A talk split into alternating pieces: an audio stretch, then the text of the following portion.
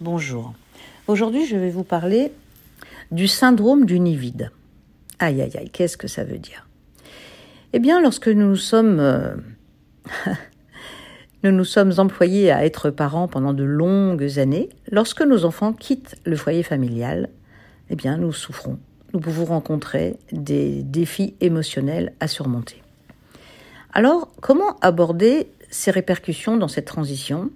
Quelles sont les stratégies de résilience Et bien sûr, le rôle crucial de l'accompagnement thérapeutique, notamment à travers une thérapie comportementale et le soutien donc euh, de Valérie Gromelin par exemple ou de quelqu'un d'autre. Hein. Alors, quand les parents partent, affronter le syndrome du nid vide. Le nid vide ne peut pas se gérer seul. Il survient lors d'une transition majeure dans la vie familiale, le moment où, bien sûr, les enfants quittent le foyer pour commencer leur propre vie d'adulte. Jusqu'à maintenant, nous étions leur vie, maintenant, nous sommes une partie de leur vie.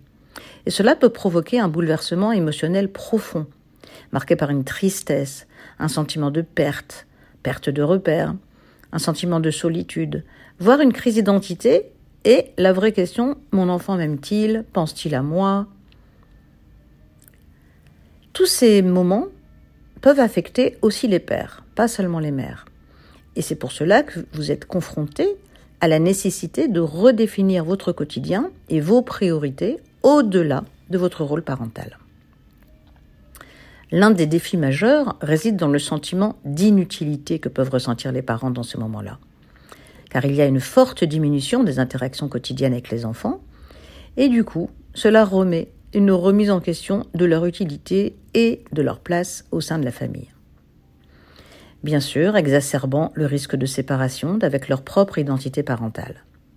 Il ne faut pas négliger le fait que pendant toute cette période de vie, le rôle des parents était primordial. Alors comment se remettre d'un syndrome du Il y a des clés qui réside dans l'adoption de stratégies d'adaptation saines et constructives, en offrant donc aux parents différents schémas de pensée et de comportement qui alimentent leurs sentiments négatifs. Il faut se recentrer sur le présent, s'engager de nouvelles activités ou centres d'intérêt, progressivement redéfinir son identité et renforcer d'autres réalisations ou accomplissements. Quand les enfants quittent le nid, il faut absolument se faire aider pour ne pas sombrer dans des croyances problématiques concernant leur départ. Je vous attends donc pour parler avec vous de tout cela, vous aider à ce tournant de la vie familiale qui est inévitable et vous engager dans un processus de reconstruction et de phase de vie équilibrée et épanouie. À bientôt!